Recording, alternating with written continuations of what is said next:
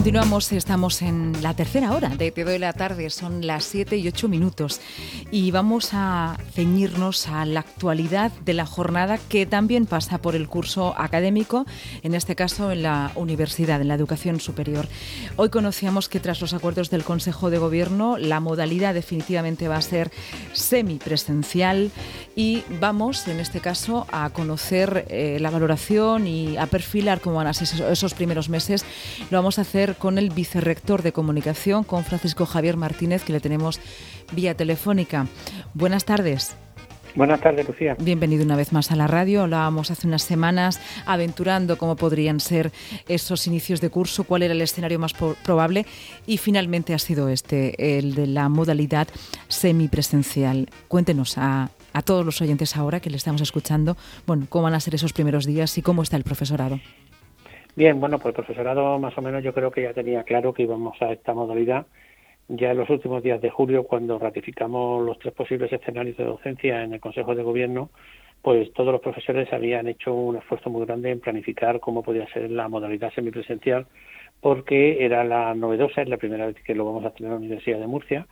Ya sabemos todos que nuestra docencia es presencial, que nos vimos obligados en marzo a cambiar a online 100%, y bueno, pues les pedimos a los profesores un esfuerzo más de planificar cómo podía ser una docencia semipresencial o presencial reducida y bueno, pues lo hicieron y yo creo que todos más o menos en la cabeza teníamos claro que si se nos estaba pidiendo ese esfuerzo suplementario era porque este modelo tenía bastantes posibilidades de ser el que se adoptaba finalmente. Esto será eh, durante el primer cuatrimestre, con visos de alargarse. Bien, en principio es para el primer cuatrimestre y de hecho seguimos aspirando a poder hacer las evaluaciones que como todo el mundo sabe, excepto Derecho, que empiezan en diciembre y se duran también en enero, el resto de las facultades son en enero, aspiramos a poder hacerlas de, modo presencial. Pero bueno, algunas facultades planificaron el curso completo, como es el caso, por ejemplo, de la mía, de la Facultad de Comunicación y Documentación, que ya cogieron y planificaron un curso completo. En, eh, y alguna más, no ahora mismo no falla la memoria, creo que óptica también lo hizo y alguna otra más. Eh, y bueno, en realidad empezamos. Ahora vamos a aplicar, bueno, poner en práctica todo lo que hemos diseñado en teoría y vamos a ver cómo va funcionando el curso y a entender de la evolución de la pandemia, pues habrá que volver a tomar decisiones. Mm. Eh, vamos enseguida a ocuparnos también con el alumnado de, de, la cuestión de las prácticas, controvertido, y ahí también quería preguntarle por las prácticas de todos los alumnos, especialmente aquellas prácticas que podríamos denominar eh, tangibles, ¿no? como son las eh, sanitarias. ¿Qué pasa con esas prácticas? Bien, bueno, ahora, ahora estamos hablando permanentemente del tema de las prácticas clínicas o sanitarias, pero ah, yo no quiero olvidarme del resto de las prácticas de toda la universidad, porque el problema puede afectar, el problema que ha afectado ahora mismo muy duro al tema de las prácticas de clínicas, especialmente ahora de enfermería, eh, puede afectar dentro de tres semanas a la práctica de educación y al resto de las carreras en poquitas semanas. Pues el pasado jueves, eh, más o menos hace una semana por la tarde, más bien, más bien tarde noche, el Servicio Murciano de Salud emitió un comunicado en el que se suspendía la realización de las prácticas.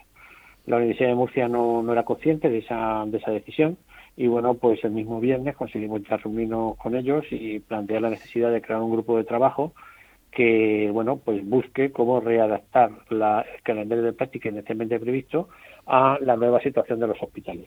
También tenemos que comprender que, que bueno que el Servicio Funcional de Salud eh, bueno pues a, la vuelta del mes de agosto ha visto la situación, la evolución de la pandemia, ellos consideran que los profesionales sanitarios son pues, el grupo de riesgo mayor de la población porque están en la primera lucha, en primera línea de defensa contra la pandemia y ellos no quieren que los estudiantes de las universidades pues puedan contagiarse realizando prácticas.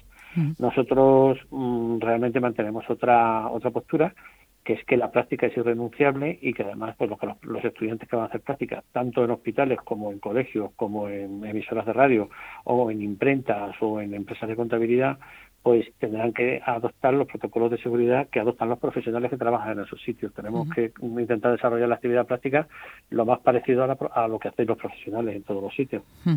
La cuestión ahí, em, que luego le trasladaremos también al alumnado, con quien vamos a hablar enseguida, con portavoces de, la Facultad de Medicina, de los alumnos, es que en una situación como esta, en una situación de desarrollo eh, de la pandemia y con las altas cifras que estamos contando todos los días y que supongo que ocupan y preocupan igual desde los medios de comunicación que desde la comunidad universitaria, eso eh, huelga decirlo, ¿no? Eh, pero claro, pensamos, estos estudiantes de medicina o enfermería pueden aportar no solamente su, su su conocimiento, sino su forma de hacer durante estos días donde hay una emergencia de contratación de sanitarios. Sí, sí, sí. Bueno, esto, a ver, mm, hoy el rector ha visitado, junto con el vicerrector de Ciencia de la Salud, ha visitado al consejero nuestro de universidades exigiéndole ya que esto se acelere y se solucione. Es decir, nosotros estamos en contacto permanente con el Servicio Murciano, pero ya hemos también abierto otra vía de negociación que es nuestra consejería, que, que la consejería de universidades es la responsable última de los estudios universitarios del Servicio Público de Educación Superior y tiene que hacer todo lo posible para que el Servicio Murciano reconsidere su postura. En otras comunidades autónomas se ha, se ha reconsiderado, se, se han adaptado los protocolos. Eh, a ver, mm, en primer lugar, consideramos que la práctica es renunciable. Segundo, yo creo, como tú bien has dicho, todos pensamos que el profesional, del futuro profesional, que le queda poquito tiempo a muchos de estos estudiantes para ser futuros profesionales, pues estamos convencidos que tienen que convivir y aprender a convivir con la, con la epidemia, porque es muy posible que cuando acaben el curso, muchos de estos chicos el año que viene ya estén contratados en Servicio Murciano de Salud y, y tengan que ver mm, esta, esta epidemia, esta enfermedad, porque no se va a acabar en nueve meses, por desgracia.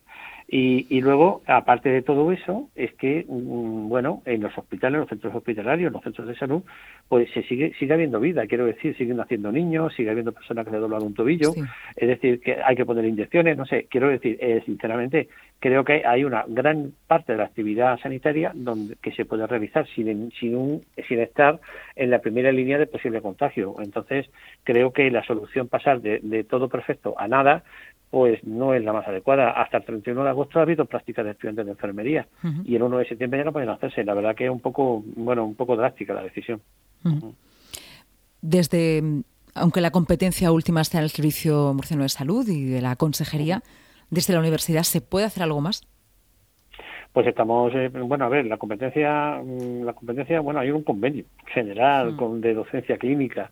Es decir, no solo lo que pasa que, claro, los hospitales son propiedad, bueno, en este caso de la región de Murcia y lo, gestiona el Servicio Murciano de Salud y obviamente, pues puede ser que la última palabra esté en su mano, pero desde luego eh, esto ha pasado um, en Madrid y automáticamente se ha puesto a negociar y nosotros estamos en conversaciones. Esperamos que, que esto se solucione pronto porque además las, las, las, clases de enfermería ya han empezado, es decir, porque las clases de medicina empiezan a final de mes, pero, pero tampoco queda tanto tiempo, pero es que las de enfermería ya han empezado. Los estudiantes de enfermería además tienen que hacer la mayor parte de sus prácticas de aquí a febrero. Es decir, todas las semanas que, no, que estamos en negociaciones, pues se, va, se van a perder horas de práctica. Ahora mismo la situación está en un impasse y, bueno, la visita de hoy de nuestro rector al consejero de universidades porque tiene que ponerse a nuestro lado frente a sus compañeros consejeros de salud y ver cómo arbitrar una solución. Ya una cuestión más académica. Un mm, alumno que no puede hacer esas prácticas por la situación en la que estamos, ¿ha completado su formación? Eh, es que si yo digo lo que... Eh, la respuesta más clara es no. O sea, la respuesta más clara es no, pero es que esto mm, va, puede generar cierta puede generar cierta polémica.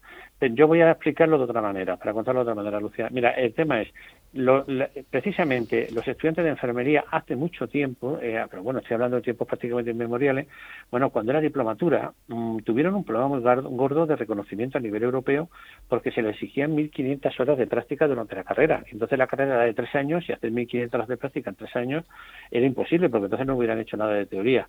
Cuando se aprobaron los grados, pues me parece que la cantidad de prácticas es altísima, es 52 o 54 créditos, y es que estamos hablando de una exigencia comunitaria, es una directiva comunitaria.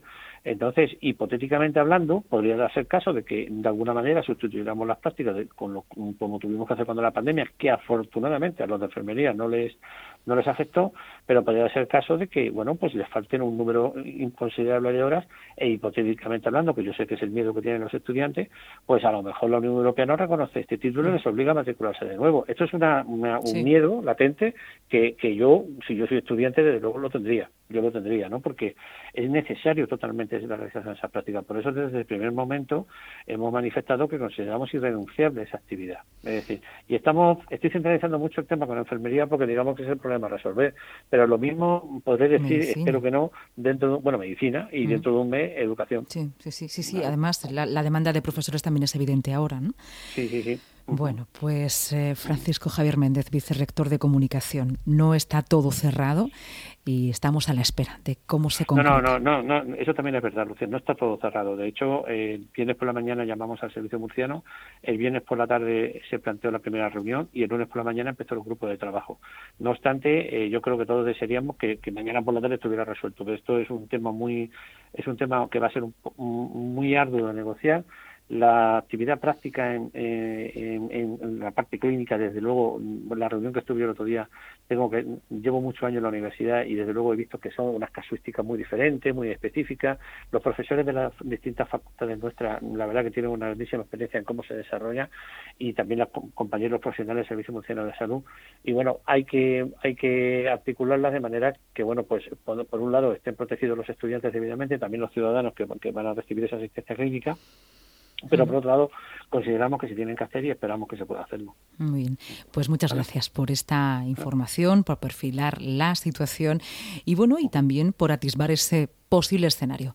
Muchas gracias, Javier Martínez. Nos encontramos pronto en la radio. Adiós. Muy bien, venga, hasta luego. Hemos hablado con el vicerrector de comunicación y es el momento de hablar eh, con un representante de los alumnos, en este caso con Antonio Bernal, delegado de la Facultad de Medicina, representante de estos alumnos. Buenas tardes. Buenas tardes. Antonio, supongo que estabas siguiendo atentamente esta entrevista, esta conversación con el mm. vicerrector de comunicación. Voluntad por parte de la, de la Universidad de Murcia de que esas prácticas eh, continúen realizándose. Y algo que nos ha llamado mucho la atención y es si vuestras carreras, vuestras formaciones sin prácticas quedarían homologadas o no. Claro, es una, es una duda que no solo, no solo tenemos en la universidad, bueno, todos mis compañeros eh, tienen actualmente y, y, que ahora mismo no, no sabríamos responder. Entonces, eh, hasta ahora, el día 18 creo que se cierra el plazo de matrícula, la mayoría de mis compañeros ya se han matriculado en muchas asignaturas que contienen las prácticas clínicas. Eh, no contar con estas prácticas va a suponer un quebradero de cabeza a la hora de de si mis compañeros, sobre todo de sexto de medicina, que ya gradúan y, el resto de compañeros, si eh, vamos a poder eh, ir pasando de curso, graduarnos y si este título se nos va a reconocer. Hmm. Esto mm, no, no, quiero reducir demasiado el planteamiento, ¿no? Pero ¿cómo puede graduarse un médico que no ha realizado las prácticas en medicina? ¿Perdón? Las prácticas de un médico graduado en medicina ¿Mm? son esenciales, ¿no? Sí, eh, efectivamente.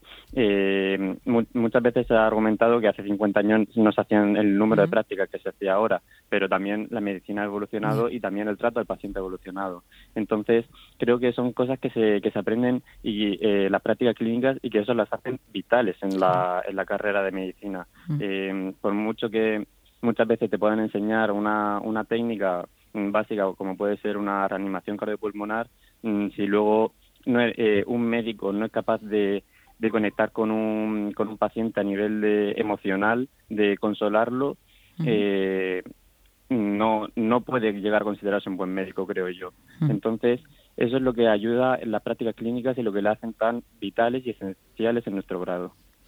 Vosotros, incluso tú, habéis pagado una matrícula, ¿no? Para iniciar este curso donde están las prácticas y las prácticas tienen una cuantía. De hecho, las matrículas son un tanto más caras en las eh, enseñanzas de, ciencias por estas prácticas.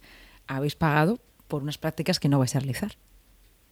Bueno, mm, yo no diría que no vamos a realizar, sigo con la esperanza de que, de que esto se pueda solucionar lo antes posible y que el día 21, que empiezan nuestros compañeros de medicina las prácticas, y el día 28 empieza el resto de, la facultad, podamos estar haciendo prácticas de forma normal, aunque suponga un, una complejidad añadida a este inicio de curso.